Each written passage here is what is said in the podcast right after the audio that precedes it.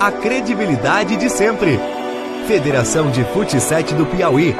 Futsal, nosso jogo.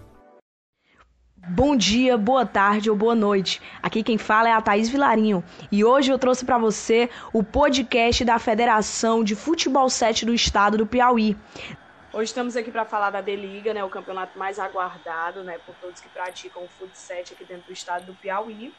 E aí está previsto para ocorrer no início de setembro, ali 12 de setembro, tendo a final, né, no dia 12 de dezembro.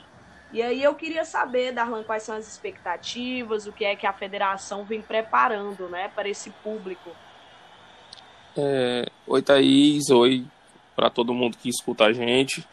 É, é verdade, é, é, um ano assim, apesar do ano ser um ano muito diferente, é, por conta de tudo isso que a gente vem passando, a expectativa para a competição ela é grande porque ela se iniciou né, antes disso tudo, essa expectativa. E é, foi o ano que as equipes mais se prepararam para a competição, em todos os sentidos, de organização, de investimento, de, de, de contratações, né? Então a gente tem uma expectativa muito grande para esses confrontos que vão acontecer na competição por conta disso, né? É, mas como você falou e, e, e é, é, é tá, é, tá na ciência de todo mundo, é, é um, um ano muito complicado por tudo isso que aconteceu. Então, devido a isso, a gente vai ter uma competição sem público.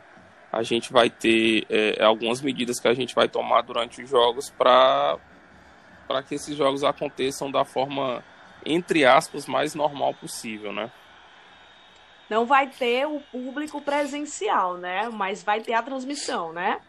Isso é. é do, do que, enfim, foi um, um, grande sucesso, muita gente acompanhou.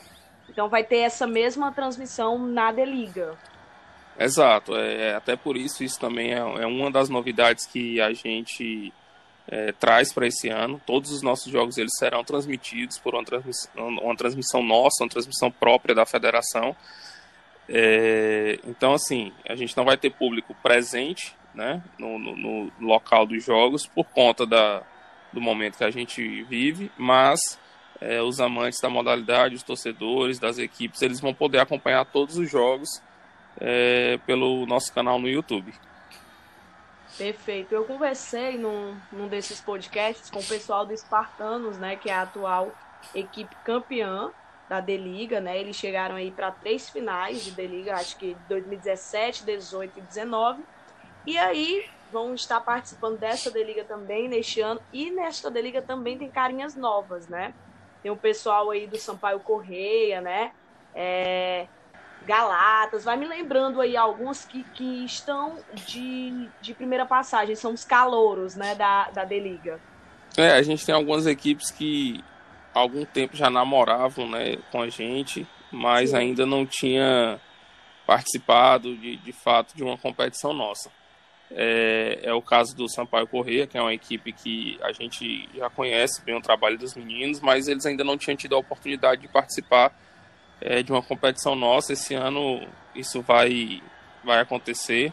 É, tem o pessoal do Gálatas, como você falou, tem do Gaditas, são equipes novas que a gente não conhece. A gente até conhece alguns jogadores que vão compor o elenco dessas equipes, mas a gente não conhece a equipe como um todo.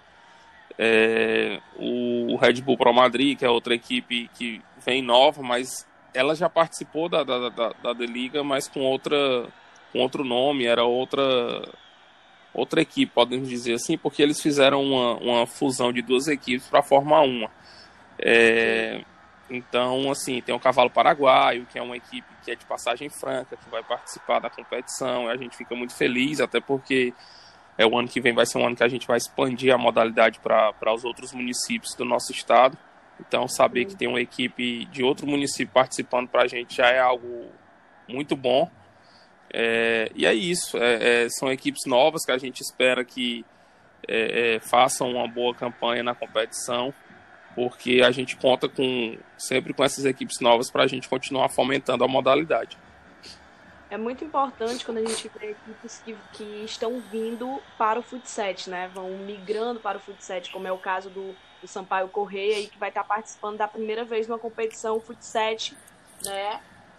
que é o caso da Deliga. Então é bastante importante a gente ver isso. Lembro que no podcast passado eu conversei com o pessoal do Atlético Piauiense.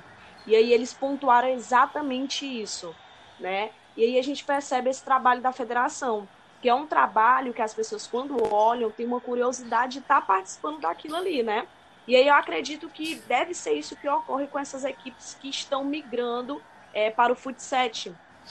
Você não acha também? É, Thaís, assim, graças a Deus a gente sempre foi muito bem aceito desde quando a gente iniciou o trabalho, lá atrás, em 2015, a gente sempre foi muito bem muito bem visto, eu acho, que é, posso colocar dessa forma, pelas pessoas que praticam o, o futebol como um todo, né, futsal, futebol, uhum. o, o society, é, a mídia também sempre abraçou a gente é, muito, sempre nos deu espaço, isso eu acho que fez com que as pessoas olhassem de forma diferente para a gente.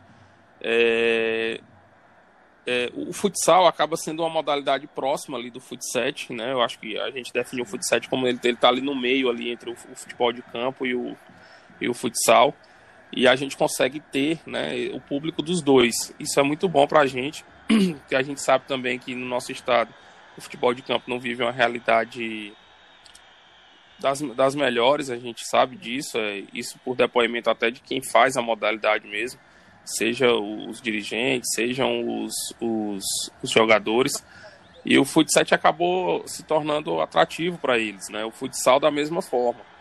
É, e assim, a, a, gente costuma falar que tem espaço para todo mundo, né? Isso é, é, é notório que, que existe espaço para todo mundo, mas a gente fica muito feliz de receber esse, esse público, esse pessoal que vem do futsal para a nossa modalidade. Perfeito. Então, assim, as expectativas são as melhores, né, para essa competição em um ano é, atípico, mas que a gente percebe o trabalho que a federação vem fazendo e até as, é, as próprias equipes que vêm com um interesse muito grande, né, não deixou é, se abater com essa situação.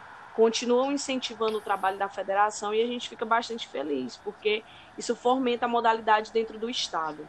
Né? Então, parabéns por esse trabalho desenvolvido.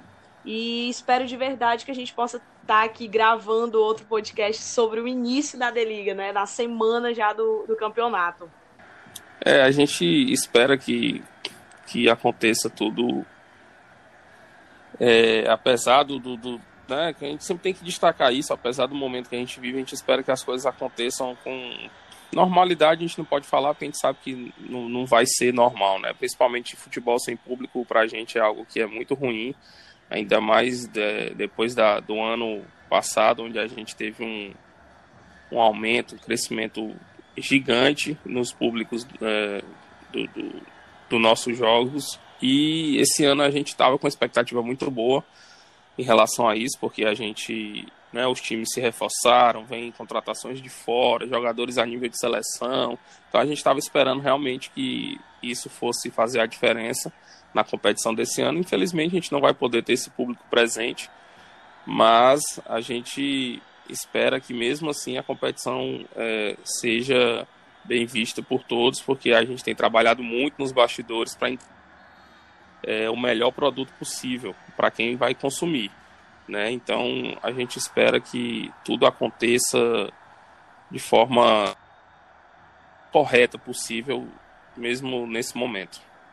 E eu queria destacar aqui, Thaís, como você falou, para finalizar, agra agradecer é, essa parceria que a gente tem com, com, as nossas equipes.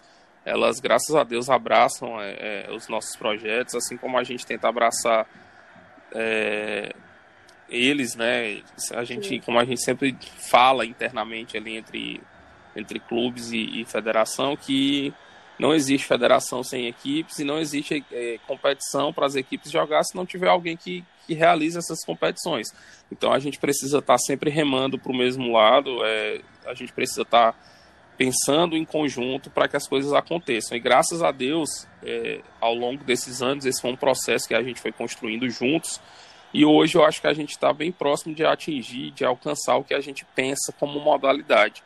Né? Eles têm abraçado bastante a modalidade, têm abraçado bastante as nossas causas e, o resultado eu acho que é visto aí ano a ano na evolução da modalidade dentro do nosso estado. Sim, a gente percebe o, o crescimento da modalidade pela forma que é abraçado por essas equipes, né? Então, assim, Darlan, agradeço demais essa entrevista. Foi rápida, né? Porque, enfim, a gente vai ter outra na semana da, do início da D-Liga. Então, agradeço, parabenizo pelo trabalho, viu? Obrigado, Thaís. Um abraço a todos.